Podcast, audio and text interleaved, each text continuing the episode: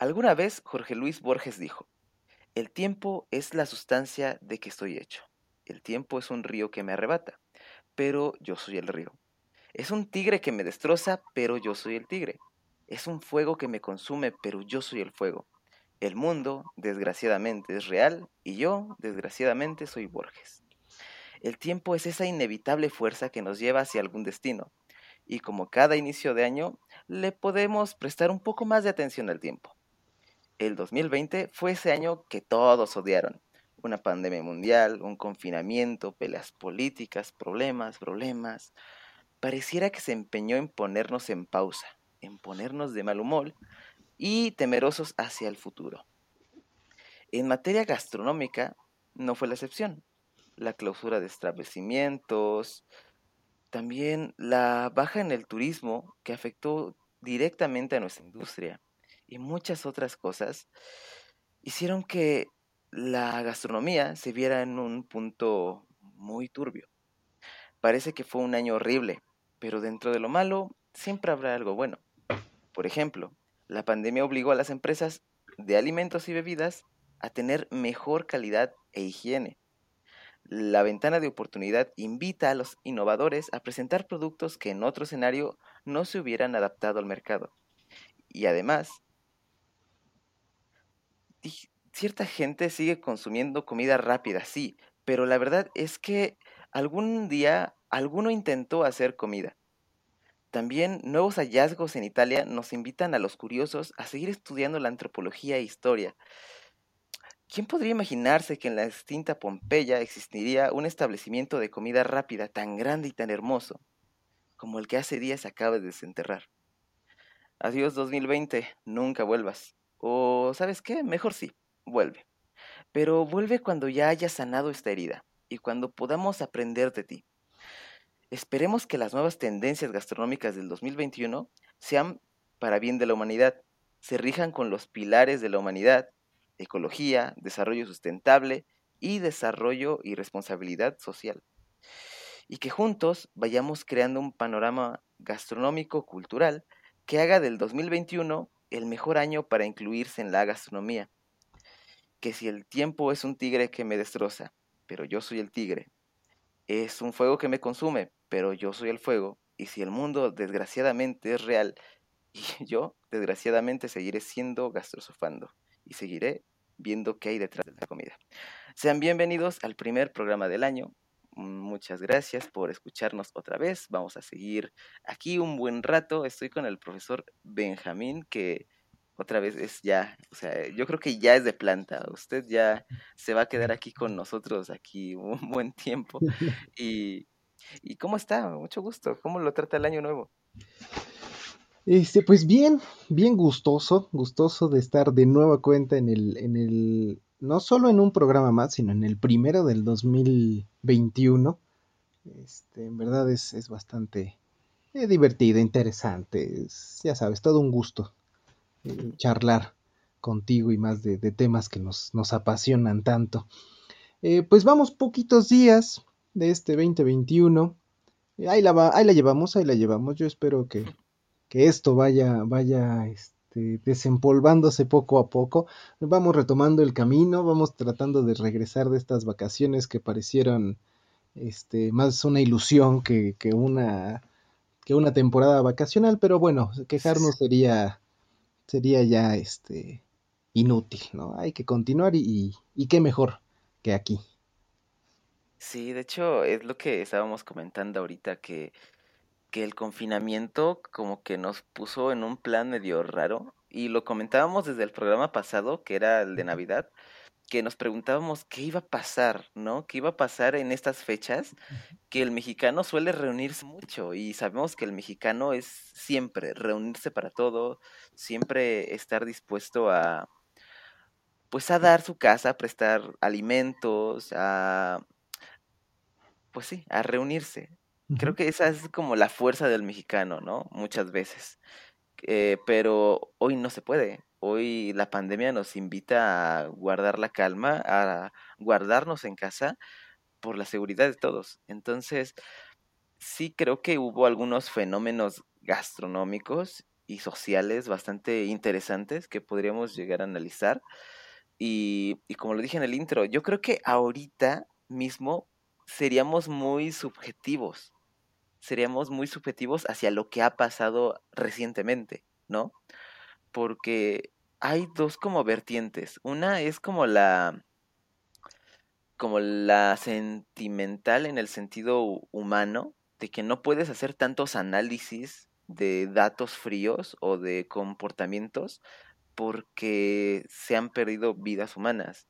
Entonces, y se ha como roto mucha y fracturado mucha parte de la sociedad porque obviamente es muy difícil. Yo vivo en un pueblo bastante chico y, y, es muy difícil y es muy preocupante y es algo que nunca había visto el hecho de que muchas familias estén en duelo eh, al mismo tiempo, lo cual es algo que me impacta mucho y por eso muchas veces no quiero como analizar los datos tan a fondo, ¿no? Como por respeto, pero también es necesario es necesario hablar de ello, es necesario comprender lo que está pasando y es necesario pues pues saber, ¿no? El porqué de las cosas. Entonces, por eso le digo que por eso en esa parte del intro que digo que, que vuelva al 2020, pero ya cuando haya sanado esto, ya cuando estemos mejor, sí. Y por otro lado, es muy reciente y estamos confinados todos y estamos estresados, estamos añorando viejos tiempos y por lo cual no podemos tener un, un juicio tan tan sí, tan objetivo, tan claro de lo que está pasando, tan claro de las actitudes que estamos tomando también nosotros mismos, porque ni siquiera nosotros a veces nos damos cuenta de que hemos cambiado a raíz de la pandemia y es algo que me interesa bastante, pero no sé, ¿usted cómo ve ese asunto de la pandemia y las vacaciones? Eh, coincido, coincido en la parte en la que no, yo creo, yo aumentaría más allá de México como, como sociedad festiva toda Latinoamérica, ¿no? E, este, este gusto, este interés, esta entrega hacia el, prójimo, hacia el amigo, hacia el vecino, ¿no? Que nos viene desde épocas eh, prehispánicas y, que fue muy nombrado en la, época virreinal con, los indígenas y su, su, adaptación al, catolicismo. Este, yo creo que es todavía parte de esa herencia, esa es la que nos permite ser fraternales, la que nos permite ser amigables, este, fiesteros o guapachosos, como lo, queramos de, ver, y que sí, en efecto, en estas fechas se rompió. Eh, no debimos, eh, eh, reunirnos. La indicación decía o rezaba evitemos las grandes aglomeraciones, pero es, es, es ir en contra hasta de uno mismo, ¿no? Y vamos, no solamente pasó aquí, pasó en Europa, pasó en, en, Asia, el, el, año nuevo en, en, Wuhan, donde nació al parecer, o donde el, el, tema hasta ahorita dice que nació ahí gracias a la sopa famosísima de murciélago, tuvo una conglomeración de, no sé cuántas personas en el año nuevo, ¿no? Yo creo que eran tiempos, eh, eran dos fechas, el 24 y el 31, que, que eso esperábamos, o sea, estábamos en ese qué va a pasar, y ya vimos qué pasó.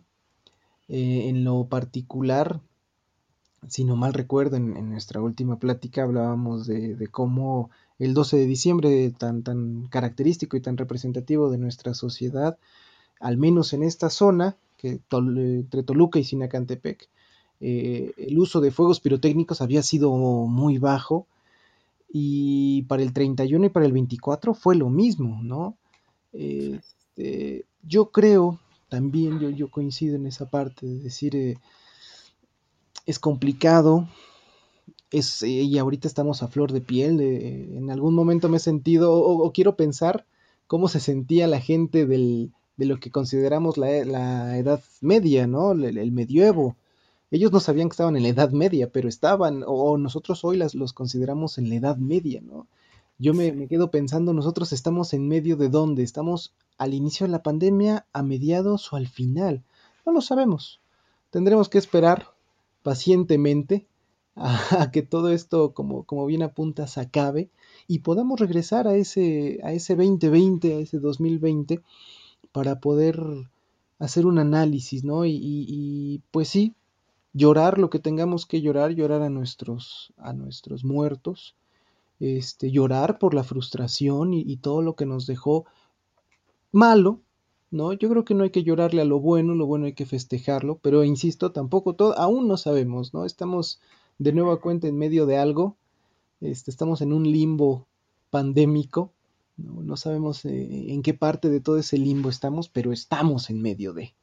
Eh, lo, que nos queda ahora es, pues sí, en efecto, ¿no? Tratar de, pasar saliva y, y como ya bien apuntas, eh, yo por ejemplo, en, estos, ya en, en, fecha 8 de, de, diciembre, este, pues como bien dices, ya, ya los números se incrementaron de la última fiesta que nos reunió, entre comillas, este, que fue el, el, 31 y primero, 31 de diciembre, primero de enero, y estamos viendo esas consecuencias, ¿no? De la gente que, pues por motivos que no, no, no, no veo, no le veo caso mencionar, este, obligaron o, empujaron a la gente a, reunirse, ¿no? Es, muy difícil. Era muy difícil desde que se inició el, famosísimo semáforo rojo y se hablaba del 24 y del 31. Yo creo que tanto la autoridad como nosotros mismos sabíamos que, iba a ser difícil que la gente dijera me quedo en mi casa a cenar. Este, pues si no con los más, o sea, con un poco de suerte con mi familia, los más cercanos, la familia nuclear, este, o en su defecto solo, ¿no? Eh, me, llamó la, atención, sí y no. O sea, me llamó la atención porque salió una nota del número de. Y, no, bueno, lo decimos aquí, tomo, tomo prestado tu espacio, ¿no? Este, eh, número de, suicidios que, se, dieron entre el 31 y el primero, y en total eran alrededor de 16, 17. Este, y era una nota, ¿no? Era una nota este, de, del diario, de los periódicos de circulación nacional eh, tengo entendido que diciembre, desde noviembre, noviembre, diciembre tienden a ser meses depresivos, donde mucha gente entra en cuadros muy, muy fuertes y bueno, parte de eso también se, ve reflejado en la fiesta, en la intención de, del convivio, pues para un poquito mitigar esa, esa, depresión, pero que acaba siendo mayor con la cantidad de, de alcohol eh, en su mayoría este, que se consume en esas épocas, ¿no? O en estas épocas. Eh, digo, y me extrañó sí y no, porque pues la nota sacó a, colación un, suceso que creo, tengo entendido, pasa cada año, ¿no? Yo esperaba, y, no es que lo esperaba, no lo anhelara, ¿no? O sea, yo, yo me imaginaba, mejor dicho, que el número de suicidios podía ser mucho mayor, ¿no? Por la lejanía, por el encierro, por el estrés, por la frustración no estoy diciendo y, trato también, intento de, tomar los datos fríos y objetivos y cuadrados, este, y entonces me atrevo a decir que eh, pues no fueron tantos como yo me imaginaba, ¿no? No por eso valen más o valen menos, no, para nada. Lo mejor sería que no hubiera ninguno. Pero pues bueno, eh, qué bueno que me equivoqué, qué bueno que el número que yo había pensado superior acabó siendo lo que yo considero es un número promedio, lamentable, por supuesto, este, pero que pues ni hablar, ¿no? Es, es el resultado de todo eso. Es el resultado que está muy, muy ligado a, en primer lugar, al convivio, a la cercanía humana, familiar, de amistad, de lo que sea, y, su relación con la alimentación, ¿no? Con la gastronomía. Ese sería mi, mi pensar. De hecho, era lo que, lo que analizábamos otra vez, que básicamente era para el mexicano muy difícil el que el no reunirse, ¿sabe? O sea, y lo, lo vi, este, pues en redes sociales, en, en mis propios conocidos, también en mi propia familia. Es muy difícil el no reunirse. Eh, aunque se quiera, ¿no? Siempre se encuentra como una excusa, ¿no? El mexicano siempre encuentra una excusa. que si, ay, no, es que ve, e- ellos también se han cuidado, o sea, somos, somos nomás ocho, o sea, nos hemos cuidado, nomás nosotros nos hemos cuidado, está bien, y, y cosas así, pero, pero ese, ese, nos estamos cuidando, esa excusita que pareciera bonachona, pues ahorita nos está poniendo en semáforo rojo y en partes donde no se creía que eso iba a tocar el semáforo rojo. Por ejemplo, yo le digo, en mi pueblito, pues estamos aquí, pues no somos una gran población, o sea, eh, hablando en números, eh, siempre hemos tenido ese, ese poder de la irrelevancia, que no, no sé, alguna vez hay una, he escuchado una teoría de que, de que estaba, estaba muy cool que los aliens empezaran a invadir Estados Unidos, ¿no? Porque nos otorgaba a los demás países el poder de la irrelevancia y ya no nos tocaba la, el desastre a nosotros. Entonces, así, o sea, a, a eso me refiero con el poder de la irrelevancia en mi, en mi pueblito, pero no, ahorita aquí eh, se están viendo muchos enfermos. Y por ejemplo, yo lo comparo con lo más cercano, que ni siquiera es cercano, o sea, es como darle un tinte nomás, que fue lo de la influenza H1N1 Mm, ujú. que por eso le digo, o sea, es como un tintecito, porque pues lo que estamos viviendo es totalmente diferente. Sí. Pero en ese tiempo, aquí en mi pueblo, fueron solamente dos infectados. Y creo que salieron bien los dos. Y, y pues todo así como ah, pues ni, ni es tan, ni es tan feo, ni, ni estuvo tan mal, ¿no? Pero ya después, cuando, cuando fue esto de la pandemia, la gente empezaba a decir, ah, pues no, pues ya vieron lo que fue de la otra, la otra vez, ¿no? De la disque pandemia de la otra vez, que no pasó nada y todo eso, y se confiaron y tómalas, ahorita hay saturación en el centro de salud y es súper difícil, ¿no?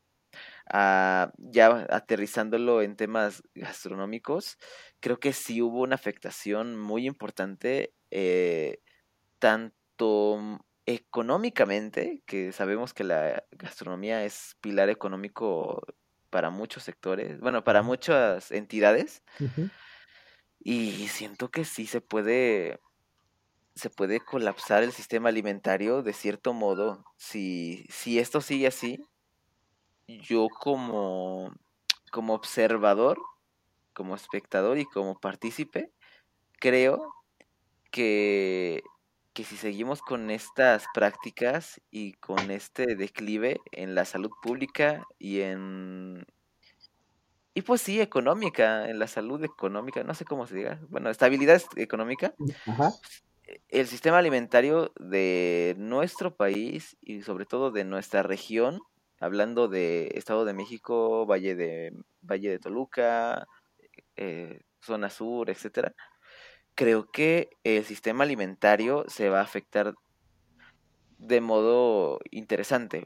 Algo que yo tengo en mente y que se me viene bien rápido, como para ejemplificar, para que no sean como ideas vagas, sería la desaparición de ingredientes que es algo muy preocupante. Porque si antes era muy difícil competir, tú como productor, este, productor local, posicionar, eh, no sé, los guajes, Mm, eh, o los jumiles, o, o ingredientes que no se consumen en restaurantes y que ni siquiera son tan conocidos, pero i- igual dejan, igual son parte del, del inventario que se tiene en el Estado de México, si de por sí las vitrinas eran reducidas, pues ahorita dejan de existir totalmente, porque ya no, tú como tianguista no te puedes poner así como así, o sea, no tienes permiso, porque no tienes medidas de seguridad. Y los que sí tienen medidas de seguridad, te venden lo común, te venden pues, el jitomate saladet, el aguacatejas, que el plátano chiapas, que, que todo eso, o sea, lo más estándar y lo y lo que te mandan de Estados Unidos, ¿no? Que nosotros mandamos a Estados Unidos, se lo compramos a Estados Unidos y pues nos viene más caro, más más este procesado, por así decirlo, Ya y, mayugado, diríamos. y también mayugado y al final es lo que me preocupa a mí, el- la pérdida de, de ciertos ingredientes y ya ni hablar de, de que muchas familias van a dejar de van a dejar de producir, van a dejar de sembrar ciertas cosas para concentrarse en lo que se puede vender, en lo que pueden hacer. Y es una espada, espada de doble filo, lo decía en el intro, que si bien puede ser algo bueno para que la gente busque las nuevas maneras de vender, nuevas formas de estar al alcance, nuevos canales de distribución, pues también es, pues, ¿cómo le pides a alguien de, de una zona muy marginada que te maneje aplicaciones, que te maneje servicio a domicilio y, y más como que no, no quiero politizar, porque este no es el punto, pero creo que ahí el gobierno sí ha perdido bastante y, y hasta cierto punto lo, lo comprendo un poco, porque pues primero debes de atender la salud pública, ¿no? Primero estamos en crisis de salud, ya lo demás que se resuelva luego, pero, pero sí, sí nos, sí he visto que, que el golpe económico puede llegar a ser peligrosamente un golpe cultural y un golpe obviamente a la gastronomía, ¿no? Eso es como otra anotación que tengo a partir de, de esto que he visto, porque mm, vino a colación, vino al tema gracias a que no sé, no sé si en todos los lugares de México, pero los tianguis de Año Nuevo o de los tianguis de Navidad son muy representativos, ¿no? A veces hasta se cierran calles para que la gente venda, pues, insumos para la cena de Navidad, para la cena de Año Nuevo, y, se hacía tianguis en días este, que no se hacía, ¿no? Por ejemplo, los lunes, que, que por lo regular no hay tianguis. Entonces, eso, esos tianguis eran una fuente de, pues, de ingresos para las familias, pero hay que comprender que pues sí, o sea, no, no se tiene una certeza de que no se hubiera aglomerado la gente y es, es muy difícil, es como maravariarle ahí, ¿no? Como buscar un equilibrio, pero, pero sí, entonces creo que como gastrónomos y como, como personas de comunidad, creo que sí deberíamos de empezar a buscar formas de rescatar, pues si no podemos rescatar los ingredientes, pues poder rescatar al menos a los productores, al menos que, que la gente que está produciendo en mi municipio no deje de hacerlo.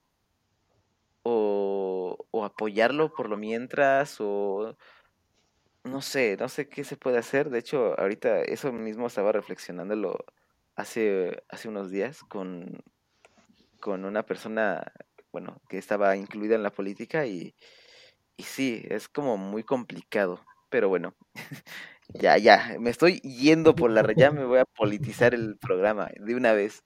No, pero, pero es lo que, es lo que pienso, que ojalá y encontremos la forma de que este golpe económico se solvente un poco. Sé que vamos a ir para abajo por mucho tiempo, porque es inevitable con una pandemia, pero hay que, hay que cuidar mucho a los productores que están en peligro, que están en vulnerabilidad. Sí, em, tal vez, digo, ahorita, ahorita estamos, y, este tipo de, análisis nos deja en esa situación de limbo, ¿no? De lo que decía, de estamos en la edad media de la pandemia, ¿no? Estamos en medio de algo, de algún, en algún punto este, de, de este, de este fenómeno. Y en efecto, de hecho, yo no había aterrizado tan bien los, los dos pies, nada más tenía el pie izquierdo en, el piso, me faltaba el otro, en, en función de, de, los tianguis, justamente, ¿no? De estos, de los pequeños productores, de aquellos que, que estaban, o, que son, son itinerantes, ¿no? Que están un día en un lado, otro día en otro, y que justamente eh, pues cuál era su situación actual. El punto es que eh, el encierro también nos ha llevado a pensar que pues lo que pasa en redes sociales es lo único que pasa en el mundo. Eh, y, sabemos que los mejores lugares para ir a comprar por, por medidas de, sanidad, de higiene y, todo lo que, lo que se pueda desprender de eso, pues sí, en efecto serían los supermercados, ¿no? ¿Por qué? Pues porque el mercado y el tianguis tienden eh, a, a, ser más, más flexibles o no tan, tan cautos en las medidas que se están solicitando. Digo, esto me, me tocó verlo en, un mercado aquí en, en, Toluca, el mercado Morelos, este, a las 8 de la mañana, un, un 22 de, de, diciembre, sí, un 22 de diciembre, eh, no había nadie que te tomara la temperatura ni que te diera gel, ¿no? Y adentro había pues un poco de gente. Entonces eso, eso nos dejaba esa idea al salir del, del mercado, de, de, haber hecho las compras, esta sensación de decir, ay, me siento como mal, ¿no? Siento como si trajera el, el bicho en la ropa. Eh, de manera meramente mental, ¿no? No, no, no significaba ni, ni mucho menos. Eh, la situación nos ha llegado, nos haya orillado a esta especie de paranoia eh, de todo lo externo. Y en efecto, o sea, sí, sí considero que, que, que, son a los primeros a los que hay que voltear a ver, eh, no cuando acabe la pandemia, porque no sabemos cuándo va a acabar, sino en el, futuro inmediato, ¿no? En las próximas épocas de, de lluvias, en, en, las épocas de cosechas, ¿no? Garantizarles, al menos no en un 100%, pero en un, en un número elevado, en un, en un porcentaje importante, que su producción no se va a echar a la basura, ¿no? No se va a tener que tirar porque nadie la quiso. Este, ese, es, ese es un punto bastante interesante. Eh, y, y, y, también de la mano, eh, hace rato, un, casualmente me encontré una entrevista que le hace un comentarista de deportes, no sé por qué, este, a, a, Carlos Bremer, que es conocido al menos por esta serie de Shark Tank México, o empresario, me imagino que regió, yo no lo ubico más o menos por, por las características de, de, este, de esta persona.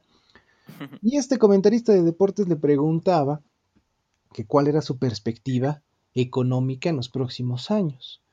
Eh, es este empresario, pues muy optimista, decía que, pues a pesar de que ahorita se tenía una baja importante en las empresas, este, muchas de ellas estaban al borde de la quiebra, si no es que ya habían desaparecido, pues él, él veía con buenos ojos los próximos años, eh, tomando en consideración dos aspectos, y también sin politizar el, el asunto, ¿no? La llegada del nuevo presidente de Estados Unidos, eh, urgido de, de, reacondicionar la situación tanto de salud como, como económica de su país, eh, serviría de puente comercial con México. Bueno, Porfirio Díaz lo decía, ¿no? Este, tan lejos de Dios, tan cerca de Estados Unidos, pero en los últimos años hemos visto que esa, esa dupla y esa, esa, ese triplete con Canadá, algo ha llevado. No, no, no, no quiero decir que ha sido bueno, porque no voy a entrar en esos detalles, pero al menos algo ha llevado. Eh, sí. Pero en efecto, o sea, esto están hablando personajes que habla, que, que, que se manejan en, en, círculos empresariales, sí, pero ¿y el pequeño productor dónde va a quedar? Eso es, eso es bastante interesante. Sí, en efecto, yo, yo considero también que, que los, eh, en primer lugar, pues nosotros, no empresarios, sino entendidos en el mundo de la restauran del, del, restaurante, mejor dicho, este, entendidos en la producción de alimentos, pues debemos, es una, es una cuestión ahí moral, es un deber moral, eh, apoyar, ¿no? Buscar esta manera. Yo, eh, bueno, a, mediados de noviembre, eh, no, un poco antes yo creo, desde septiembre, eh, que empezaron a aparecer en, en, redes sociales estas publicaciones de venta de, no sé, chiles en hogada, venta de eh, canastas o arcones navideños, ¿no? Yo creo que hay que seguir, eh, dar un piecito a ese lado, atender a esos pequeños productores que se estén moviendo en redes sociales y por el otro lado, eh, buscando alternativas, propuestas, ¿no? Al final de cuentas son, son propuestas eh, para estos otros productores, ¿no? La, la, el, el, señor que en efecto pues no, no tiene conocimientos de redes sociales ni de tecnologías, ¿por qué? Pues porque en sus 60 años nunca ha tenido la necesidad de acercarse a ellas este, al menos hoy sí decirle, bueno, no por no por Facebook, no por, este, no por Twitter, no por lo que quieras, sino eh, de, de, voz en voz, ¿no? Avisar que el señor que vive en, en el ranchito, en el ejido, en X lugar, pues cada año tiene calabaza, ¿no? Vende su, su, su flor de calabaza o las pepitas, qué sé yo. Y procurar en la medida de lo posible eh, servir de canal de distribución, ¿no? Porque yo creo que ese sería su mayor problema. Ellos, ellos cultivan, trabajan la tierra y cosechan. Sí, pero ¿y quién se las va a, transportar? Yo creo que ahí, ahí entraríamos nosotros, no como ingenieros ni como este, planeadores urbanos, pero sí al menos como esta manera de decir fulanito, sutanita, este, tienen estos productos, ¿no? Eh, si tenemos las posibilidades, bueno, acudir a su, a su, a su parcela, a su casa y decirle, véndame unos, unos, unos cajones de, de, X verdura que tenga y, acercarlos tanto a, a, nuestra comunidad como a la ciudad, ¿no? Yo creo que por ahí podríamos empezar a pensar y, y en esto se va a ser muy, muy necesaria la despertar algo que yo creo que en estos días se apagó un poco, que es nuestra nuestra capacidad de hacer redes sociales, lejos de los programas gubernamentales, lejos de, este, del tata gobierno, ¿no? Que en muchos años nos, nos resolvía la vida, porque su función, en, primer lugar, pero que en otros aspectos decimos, como bien lo apuntas, ahorita hay una situación de salud, hay que tratarla, y el gobierno tal vez no se da abasto, quiero pensar eso, perfecto. Vamos a, apoyar desde el ala social, desde el ala de del apoyo en, comunidad. También nos toca, yo creo, yo creo que también nos toca. Eh, de esta manera podríamos, eh, eh, uno, evitar la pérdida de cosechas, evitar la pérdida de tradiciones, evitar la pérdida de ciertas recetas, que yo lo veo difícil porque estamos hablando solamente de un ciclo agrícola, ¿no? Estamos hablando solamente de, de marzo a marzo. Ok, ¿no? Y no nos estamos extendiendo mucho más. Eh, de, toco madera. Este, que esto vaya a ser año y medio, dos años, eh, porque entonces sí, sí, sí estaríamos frente a, situaciones eh, complicadas. Difícilmente el, el, que está acostumbrado a limpiar su terrenito y poner unas semillitas de X o Y, lo va a dejar de hacer este año. Yo creo que también parte de esa de esos emblemas que nos identifican como mexicanos es no perder la esperanza, aunque a veces la esperanza sea vana, pero este decir, no, mira, no voy a sembrar 10, voy a sembrar 3, 4. Y si no se venden, bueno, ya, Dios dirá, como se, se acostumbra a decir. Si no se venden, pues aquí los repartimos o los preparamos, pero si se venden, qué bueno. Es, es complicado, es, es un poquito este híjole, hasta lo, lo, piensa uno y, sí, ¿no? Le llega la, el, sentimiento, la depresión de decir, ¿qué van a hacer? ¿No? ¿Qué van a hacer los que... Lo, me, quedó, me quedó un poquito ese, ese dato con, con la flor de cempasúchil en, en, Tenancingo, lugar donde laborábamos antes de todo esto, antes de que nos mandaran a nuestras casas, este, y que año con año veíamos la, la venta, ¿no? Yo creo que también la, la habrás, la habrás visto, la recordarás. Eh, por cuestiones laborales, en diciembre también tuve que ir a Tenancingo, no sé si ya también lo había platicado contigo, eh, y había, me había dado cuenta, me había, percatado de que igual la flor de Nochebuena no había tenido el mismo impacto que otros años, ¿no? Entonces, más allá de decir, este, híjole, no vendieron Nochebuena, es decir, bueno, ¿y qué vendieron, no? ¿Cómo pasaron las fiestas? ¿Cómo, cómo fue su fin de año?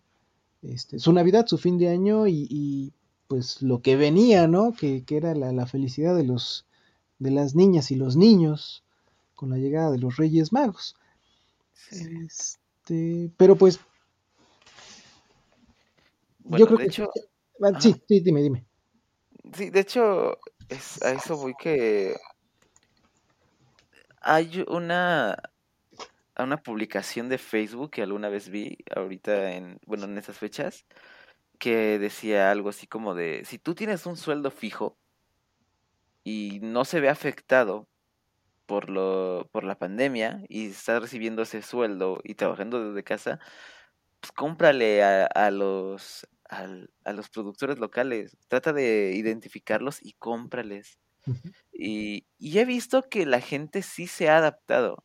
O sea, hay mucha gente que, que por sus recursos y por sus, este, pues sí, porque tienen ese tipo de, de ventaja, por así decirlo, pero la aprovechan.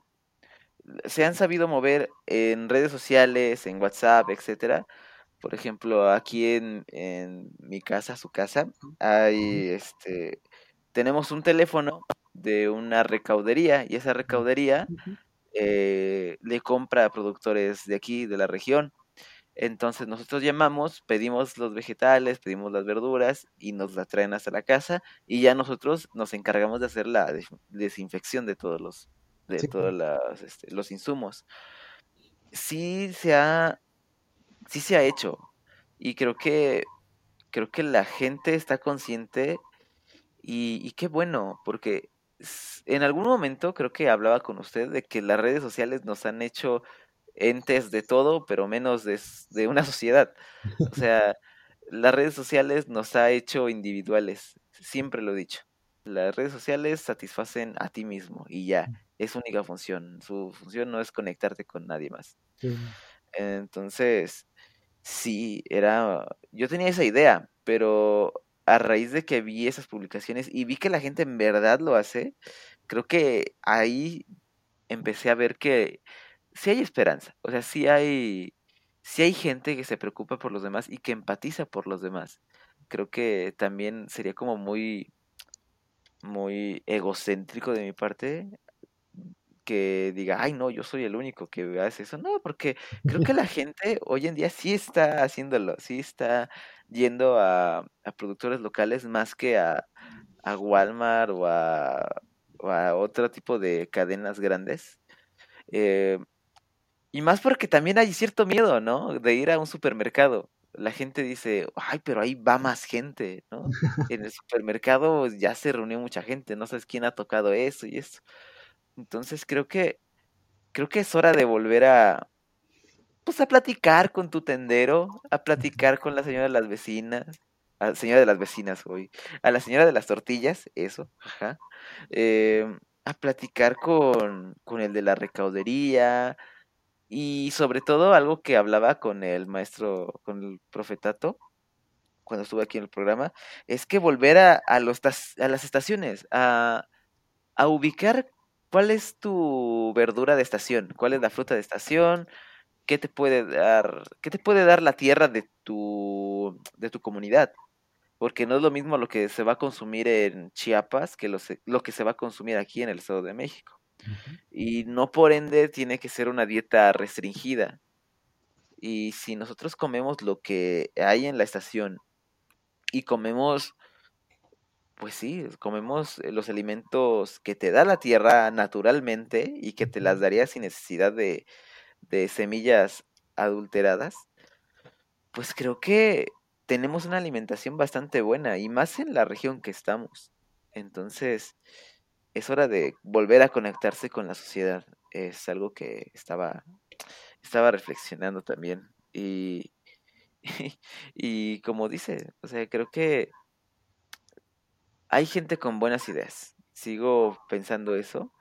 Por ejemplo, apenas vi las publicaciones de una compañera de, de una generación o dos más baja que la mía, eh, vendiendo roscas de reyes. Mm. Y, y así con sus cositas y todo. Eh, y se me hizo muy interesante que, que le variaron algunas cosas, pero el servicio fue lo que más me interesó. Ella hacía las roscas, las preparaba, tú las apartabas, te, te daba como un estimado de hora y pasaba y te la dejaba. Y ella hizo su recorrido así. Entonces, sí la conoce Carla, Carla Silva. Silva, mm, sí, claro. Sí, e, ella. Y, y fue algo muy padre. O sea, creo que si bien sería egocéntrico de mi parte otra vez, pero soy un egocéntrico, ahora me estoy dando cuenta, decir que mi generación o nuestra generación es la encargada de salvaguardar este, este problema y buscar soluciones, pero pues es lo que se está notando. Creo que los jóvenes ya deben de ser más conscientes de lo que está pasando y que puede ser su condena o puede ser su, su ventana hacia algo más. Entonces, bueno, ahí, ahí dejo ese tema. ¿O quiere aportar otra cosita al tema de, de los de los riesgos de la pandemia en, en este sentido, profesor? Em, mm, tal vez tomando un poquito el, el, el, el, tema de sus generación, sí. Va. Sí, sin, sin duda. Sin, sin duda, este. Vamos, es que a ustedes, justo a ustedes les toca un, un, un o, o van a ser, van a ser el equivalente, lo, lo, quería suavizar un poco, pero no, van a ser el equivalente de, del millennial este, temprano. Tomando esta, esta clasificación del millennial, millennial temprano, medio y tardío, donde este, ustedes pertenecen a los millennials tardíos, hasta donde tengo entendido, y tu servidor a los tempranos. ¿Por qué tempranos? Porque a nosotros nos tocó el cambio entre las tecnologías análogas, entre el ir a la biblioteca y, consultar un fichero físico para poder obtener la clave de, de, del libro e irlo a buscar entre los anaqueles, este, y después tener acceso a una computadora y teclear el nombre del autor y que te diera todos los datos, ¿no? A eso me refiero con este cambio, ¿no? Eh, el conocimiento de saber que es una cinta VHS, por ejemplo, y cómo funciona, este, y recordar los domingos después de, de rentar una película o, o, de tenerla en casa y meterla a la, a la regresadora. Este, yo todavía conservo en mi, en mi archivo este, mental la tonadita de aquella regresadora. Este, para que veas nada más el, el, el tema ahí eh, sentimental. Eh, y el cómo ahora ya un. Es más, me tocó el DVD, el inicio del DVD, y ahora ver una, una película en, en, en una este, plataforma.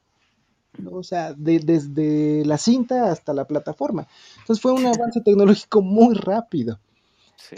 A ustedes, creo yo, tanto sociedad en general como los, los que están estudiando gastronomía, les toca, les va a tocar o les está tocando esta transición entre el modelo tradicional del restaurante, que de, de, de aquí este, desprenderemos, imagino, el, la crisis restaurantera, uh -huh. es eh, la entrega vía aplicaciones, ¿no? tipo Uber Eats o Didi, que también ya tiene ese mismo sistema.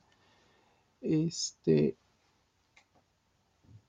y cómo, cómo irlo modificando, cómo pasar de la cocina tradicional y digo cocina tradicional, no la mexicana ni mucho menos, sino este sistema de llegar, ordenar, el mesero este, conducirse a la cocina, cantar la comanda, me, me, esperar a que estén los platos y, y, servirlos, ¿no? Con la losa ideal, con la cubertería ideal, o al menos la del restaurante, eh, a decir, ponlo en un bote de plástico, séllalo bien y trépalo a la moto porque ya se va, ¿no?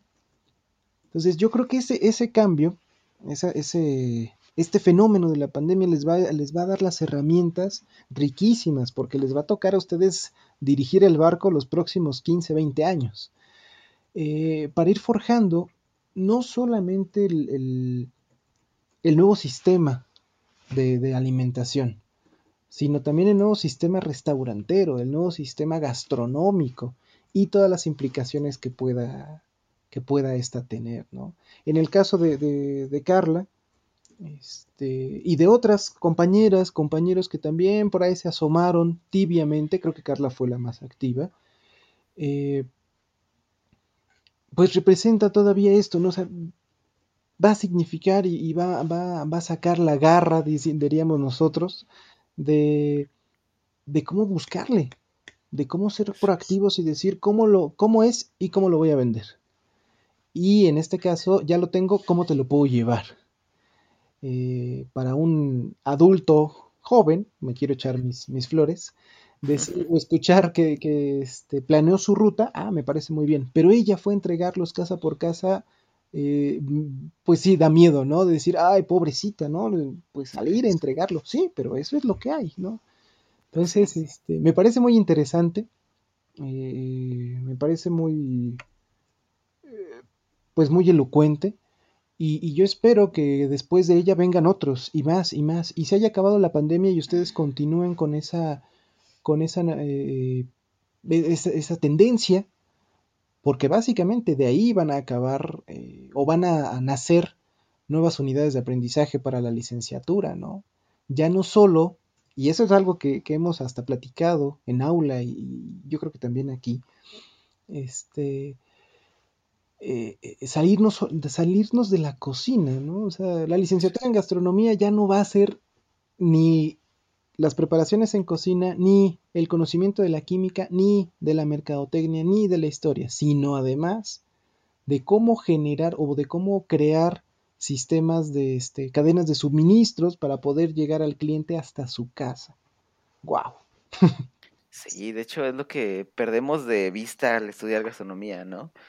Que, que por ejemplo, muchos se quedan en la idea tradicional del restaurante, se quedan en la idea de, de que vamos a cocinar inmediatamente, pero no, creo que la gastronomía también te invita a pensar en, tus, en tu sistema alimentario y en cómo también es una buena fuente de, de ingresos, pero por ejemplo, a mí me gusta pensar que cualquier fuente de ingresos puede beneficiar a la sociedad. Y, por ejemplo, ah, no me acuerdo en, bien dónde era, creo que era Vietnam, en donde se hacía este sistema de, recolección de champiñón me parece. Que eh, esta empresa a familias marginadas les da todas las herramientas para elaborar un, ¿cómo se dice? Un invernadero donde, eh, bueno, hay esporas de champiñón y todo el tiempo se hace como un efecto invernadero que, que hace que ese, ese tipo de hongo pues prolifere muy bien en ese invernadero. Entonces, lo que hacen es que les dan todas las herramientas, les dan la capacitación y ellos pues firman un contrato básicamente, creo, creo que sí, en el que todos los champiñones que ellos produzcan se los iban a vender a la misma persona, a la misma empresa. Y esa empresa los iba a recoger y a revender, pero ya en el mercado local, ya en la central de abastos que si bien tiene pues sus cositas que podrían, por ejemplo, en México pues, sí tenemos esa costumbre, mala costumbre y es horrible, de corromper los sistemas que parecieran buenos, ¿no? A veces, no todo, no voy a generalizar. Pero sí tendemos a decir, ay, mira, pues aquí es, en este hueco, pues ya la hice, con, con esto puedo sacar otros dos mil pesos, ¿no? Eh, allá no, allá básicamente les venden los champiñones a la empresa, la empresa los vende y esa misma empresa, eh, pues al comprar, al volver a comprarle a los productores, les están dando un sueldo fijo. Bueno, le están dando, bueno, no fijo sueldo, pero le están dando, pues sí, ingresos a una familia, ingresos constantes. Lo cual antes no tenían para nada. Entonces ahí se benefician los dos. Se beneficia la empresa teniendo mano de obra, barata o no barata, no quiero meterme en eso, porque ahí ya serían cuestiones más morales y más así. Pero objetivamente, siendo muy frío, sí estás sacando a una familia de la pobreza por medio del trabajo. Y, y tú como empresa te estás beneficiando al vender los champiñones y al tener ingresos de eso. Entonces, por eso digo, todas las redes, todas las, las ideas que benefician a la comunidad en tanto a ingresos y desarrollo social, creo que son bienvenidas y más en este tiempo tan difícil, más en este tiempo tan turbio, más en este tiempo en donde tal vez el estar en casa sí no nos haga ver la realidad de lo que hay afuera y cuántas familias pues no la están pasando tan bien o no la están pasando nada bien. nada bien. Entonces, entonces eso, creo que si nosotros tenemos la posibilidad de crear redes de trabajo, redes de producción, redes de empleo, redes de todo, creo que podemos llegar a hacer proyectos interesantes que nos beneficien a todos. Y, y yo en alguna ocasión escuché a también, ah, no me acuerdo del nombre de del innovador, pero era un, un chico mexicano. Ah, bueno, eh, se los debo, una disculpa. Que, que decía básicamente eso, que cuando tú haces un proyecto que beneficia a la sociedad, te estás beneficiando a ti mismo. Es todo lo que hagas a la sociedad se te regresa, todo, todo, todo, lo bueno, lo malo, etcétera. Si si tú explotas a tus trabajadores, ellos van a hacer peor el trabajo o en algún momento te van a derrocar, tú ya no vas a tener nada, etcétera, ¿no? Y si tú haces las cosas bien, pues también se te regresa a ti, etcétera, ¿no? Y, y dice que mantener esos, ese equilibrio no te hace daño como emprendedor, no te hace daño como, como empresario, aunque se, aunque piensen pues, que sí, pues no. Creo que al final de cuentas está bien beneficiarse de, de tus proyectos, pero pues también está bien crear mejores comunidades y crear un mejor entorno a raíz de un proyecto gastronómico y social. algo, algo que quería ahí, este, que, que no, no, quería decir en ese, en ese punto, en ese momento, con lo de los, los restaurantes y, la crisis en la que se encuentran. Eh, es, la, la, otra parte. Sí me extraña un poco, digo, insisto, sin, sin, la, sin el tema político, pero es que a veces no es, no es fácil sacarlo de, de, sí, pues, pues de hecho, así que, que la gente comprenda que esto no es de política, ¿sabes? no, no, estamos tomando ningún punto, estamos siendo conscientes de lo que estamos diciendo. lo más neutro posible. Pero este, esta, esta queja que eh, aparecen igual, ¿no? En notas, en redes sociales, de que se le considere a, la, a, la, a los restaurantes como este, como empresas esenciales, como, como elementos esenciales de la, de la vida eh, social en estos tiempos de, de, pandemia, ¿no? Porque muchos están cerrados y obviamente de ahí dependen eh, muchas personas y el servicio que brindan también yo creo que es, bastante necesario. ¿no? no entiendo, no, no sé cuál sea el parámetro, lo desconozco, eh, pero yo creo que sí es, es necesario que se, se, replantee esa idea, porque más allá de los intereses económicos de los dueños de restaurantes, pues sí se tiene un, un grupo nutrido, este, desde la persona que hace la limpieza en, en el restaurante, hasta el ballet parking que recibe el carro a la entrada del, dicho establecimiento, que en estos momentos están, como decimos, ¿no? Sin, sin conocer, sin saber cuál es su, su, situación económica, ¿no? Ya no digamos anímica, pero ni su, ni su situación económica ni su situación alimentaria. Entonces, este, bueno, pues habrá que, que, que esperar. Sí, sí, yo, yo imagino que vendrá un, una crisis, insisto, así como no hemos tenido tiempo de asentar los datos y, hacer un análisis de los daños en cuestión de pérdidas humanas, ¿no? lamentables, creo que también al término de todo esto veremos el, recuento de los daños de los establecimientos que de plano no pudieron soportar eh, los semáforos rojos y los impedimentos este, sanitarios, ¿no? Digo, los, los impedimentos sanitarios, bueno, pues fueron más que necesarios, pero este tema de los semáforos y, la clasificación de los esenciales y los no esenciales, eh, yo espero que se haga algún algún ajuste, al menos con esta nueva semana que, que se incrementó de, semáforo rojo, ¿no? espero que haya ahí. De hecho, estaría interesante ese, ese tema, a ver si lo podemos abordar en, en algún este, futuro próximo, del futuro de la restaurantería, tanto mexicana como global. Creo que sería un buen tema para, para partir.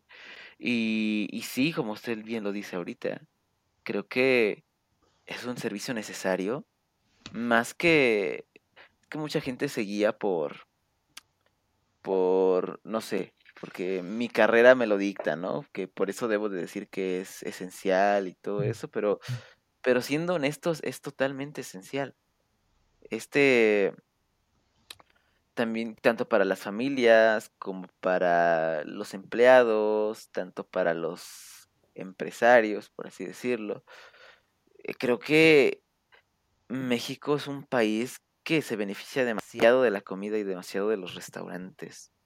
Entonces, el hecho de cerrarlos totalmente, sí es un, es como un golpazo duro, tanto a la economía y, y bueno, ya, ya de ahí ni hablemos de la repercusión social que, que debe de haber. Entonces, es muy preocupante. Mm, como usted lo dice, espero que en el transcurso de la semana y del mes, sobre todo, pues se libere un poco y se esclarezca más el futuro de los restaurantes, el futuro también de los establecimientos de alimentos y bebidas que no son necesariamente restaurantes, llámese bares, llámese cervecerías, etcétera, etcétera, etcétera. Creo que al final de cuentas, si estamos en pausa, los gastrónomos en ese aspecto. Y como usted dice, hay que, hay que adaptarnos a las circunstancias, pero, pero es adaptarnos hacia dónde nos va a llevar. Si, si nos vamos a ciegas, ¿no? Porque ahorita estamos avanzando a ciegas. No sabemos cómo estamos avanzando, no sabemos si estamos avanzando bien o mal, pero estamos avanzando. O sea, no nos podemos detener. O sea, sabemos que don Don Toño, el de la esquina, hacía, hacía una asesina enchilada muy, muy buena y hacía tacos los viernes en la noche, pero ahorita pues ya no se puede poner Don Toño. Y Don Toño hacía una salsa de, de tamarindo súper buenísima y otra salsa de jomile súper buenísima. Y, y son recetas que se van a perder son cosas que se pierden. O sea, por eso digo que el golpe va a ser económico, pero también va a ser un golpazo cultural inminente. Entonces, no sé, ahorita, para no terminar, para no terminar el programa tan depresivos todos ya, pues creo que al final de cuentas, la gastronomía mexicana es muy fuerte. Es la economía, ¿no? Por desgracia. sí, ¿no? La, economía no, pero la gastronomía sí. Creo que el imaginario colectivo ha sabido perdurar porque es como hemos dicho que los seres humanos hemos resistido muchas apocalipsis imaginarias, que en el 2000 se va a acabar el mundo porque ya no existe nada después de 1999. Pues no, sí existió. Que, ay, que los aztecas dijeron que en el 2012 se iba a acabar el mundo. Pues no que, ah, que mañana va a llegar un meteorito, y no.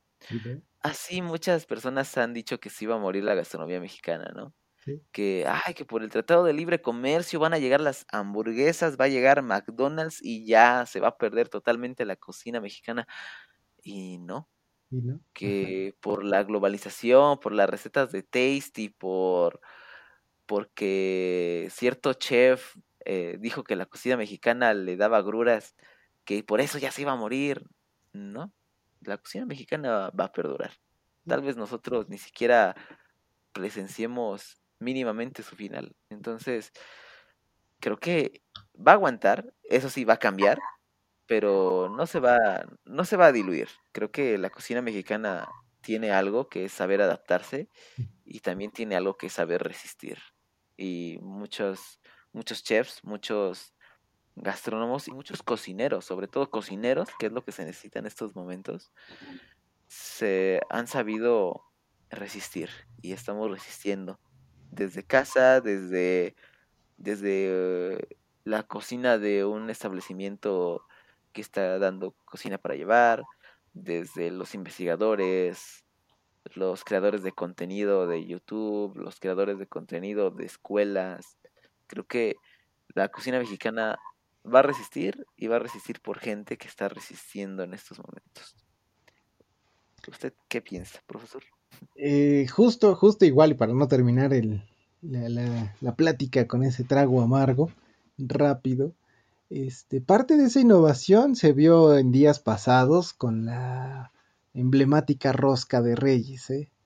Es un tema que ahí, ahí me apareció y en una semana este, fue, fue tiempo necesario para darle ahí un, un análisis, que era parte también de lo que te quería este, platicar con esta asociación de esa famosa serie o spin-off o como le quieran llamar del Mandalorian, este, que por recomendación tuya ya la vimos, ya estamos este, actualizados en ese aspecto. Está buenísima. Este, sí, sí, la verdad, sí, no puedo decir que no, sí, la verdad es que sí me dejó muy buen, muy buen gusto.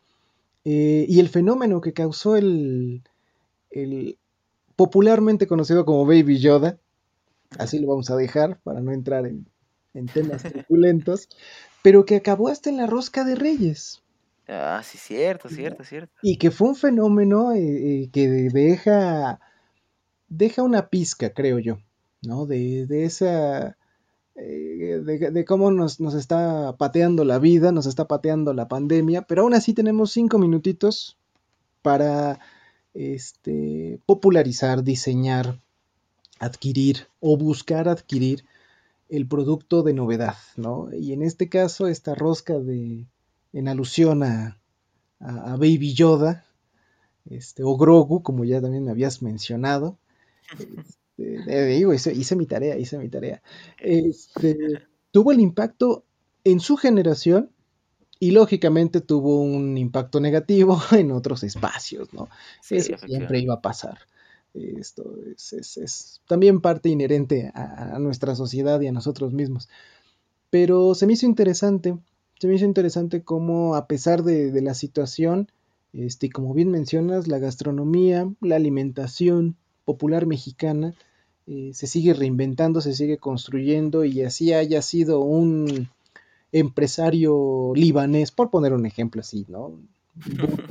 Este, el que se le ocurrió hacer una, rosca de reyes de Baby Yoda, eh, el impacto fue, fue amplio. Y eso, eso da, da, da pauta, da pie a decir que este, si no es eh, el mismo personaje en otra, en tamales o este, no sé, en, otro tipo de postres o alimentos, al menos seguimos estando activos en, esta eh, manera de innovar y de tratar de, hacer casitas con el escombro que tenemos a los lados, ¿no? O sea, independientemente de lo que sea, vamos a hacer una casita con, con estos cubrebocas y cosas por el estilo. Sí, de hecho. De hecho, es eso de la rosca de, de Grogu, de Baby Yoda, sí está... No sé, yo lo vi, lo analicé rápidamente y sí fue como de... ¡Ay! estoy de acuerdo en los dos lados, pero no puedo meterme en ninguno de los dos.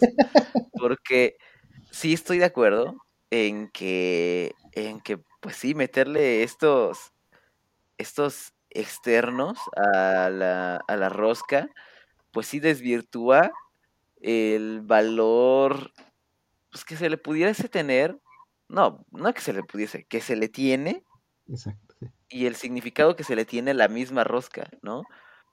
pero también debemos de comprender que, que es para, es lo que nos ha dejado la, la globalización y es lo que nos ha dejado la, el capitalismo en el que estamos jugando.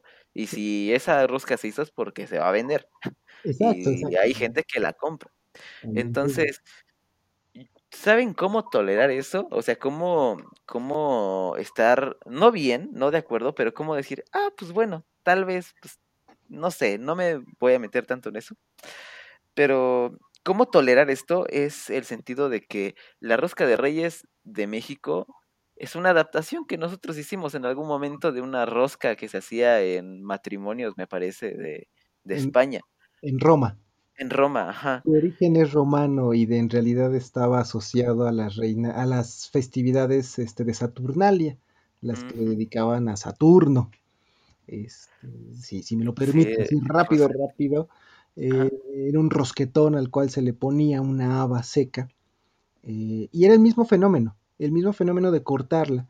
la diferencia es que a quien le tocara esa haba seca, eh, se le designaba rey de reyes, era una designación, no, me queda claro cuál sería el parámetro ni el, sistema, pero también significaba buenas cosechas, de hecho era una rosca previa este, o, posterior a, la época invernal y entonces el inicio de, las, de las épocas para trabajar la tierra y, la labranza, etcétera, etcétera. Entonces tiene ahí un significado agrícola al final del tema, pero que con el crecimiento del Imperio Romano y, su transformación al, cristianismo, eh, se, iría modificando. En el siglo XIII se le da la connotación o se le incorpora a la Epifanía, este, y entonces se, empieza a jugar y se empieza la transformación. O sea, yo me imagino, más bien me quedo pensando, ¿cómo, cómo sería, cuál sería la, la reacción de un romano?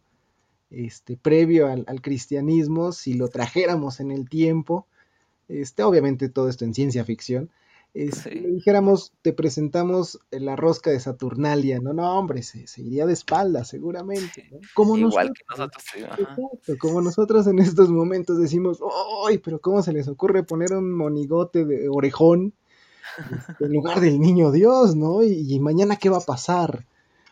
Entonces, este, pues yo lo consideré como un dato curioso, me, me, hizo mucha, eh, mucho ruido en el buen sentido, o sea, se me hizo muy interesante, este, me dejó un buen sabor de boca, aunque he de, de, aceptar que buscando una rosca de esas características ya no conseguí, ya no encontré. Perdón, me aculpa, me, me puso pecador, pero bueno, era parte de. Sí, y pues es lo que es lo que digo. O sea, al final de cuentas, aunque tú compres tu, tu rosca de, de pues, Baby Yoda, de, de lo que quieras, al final de cuentas, creo que es tu deber que si te vas a poner intenso para defender la tradición, pues que lo hagas bien, ¿no? Ah, o sea, hay formas o sea, peleándote con alguien en internet eh, y recordándole a su señora madre o cosas así, pues no vas a resolver nada. No vas a conseguir que el otro pues se sienta mal y que diga, ay, no, no, sí, sí, cierto. Se persina tres veces, de tres vueltas mortales hacia atrás y proceda a tirar su rosca de Baby Yoda y comprarse una nueva. No.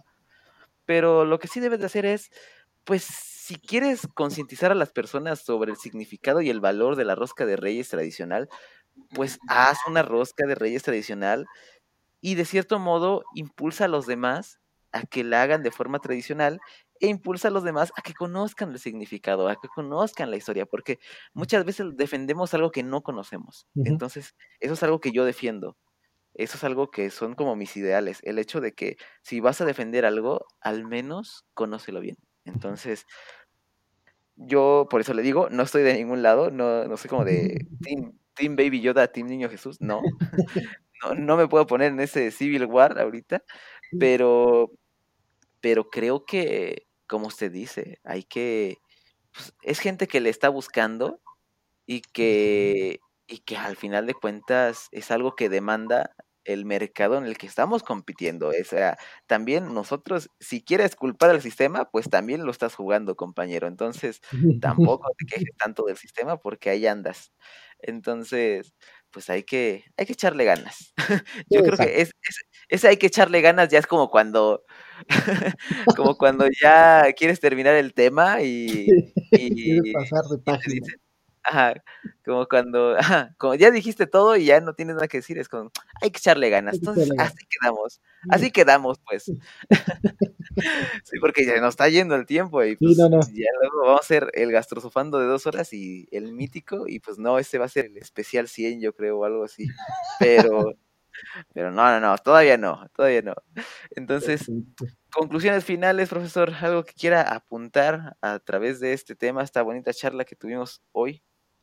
Eh, pues mm, empezar el año eh, de la mejor manera, eh, cuidarnos. Y yo creo que siguiendo esta, esta lógica de borrón y cuenta nueva, yo creo que ya dejar atrás esta impertinencia de querer salir a, a, distraerme, a tomar el sol, de querer salir a ver a los amigos, a la familia, este, eh, por un tiempo, ¿no? Eh, ya, ya, ya estamos a nada de llegar a un marzo, a un 20 de marzo, no, ya ni, ni, ni, ni no tengo presente la, la, fecha del inicio de este confinamiento, pero estamos a nada de regresar, de, de, de cumplir el ciclo anual. Eh, yo creo que si, que si queremos esperar o si estamos esperando que la pandemia se acabe, tiene que ser por nosotros mismos y pensar en qué es lo que vamos, cuál va a ser el, la, el, plan de acción, ¿no? No podemos regresar a esa normalidad que nunca, a esa nueva normalidad que nunca hubo. Este, no podemos regresar a, a, a nuestra vida pasada porque, pues, lamentablemente para muchas familias, afortunadamente para lo que venga en la humanidad, este, nos tocó vivir un, o nos toca vivir un fenómeno bastante eh, caótico y también revolucionario y del cual tenemos que sacar una experiencia muy grande.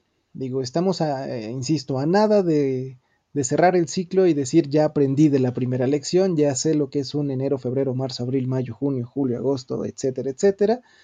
Pues ahora hay que, hay que buscar darle ese giro, hacer caso a lo que me pidieron, tomar mis recomendaciones, este, este, yo creo que nadie, eso sí, yo creo que nadie, a excepción de las plataformas de venta en línea, van a querer vivir otro diciembre igual.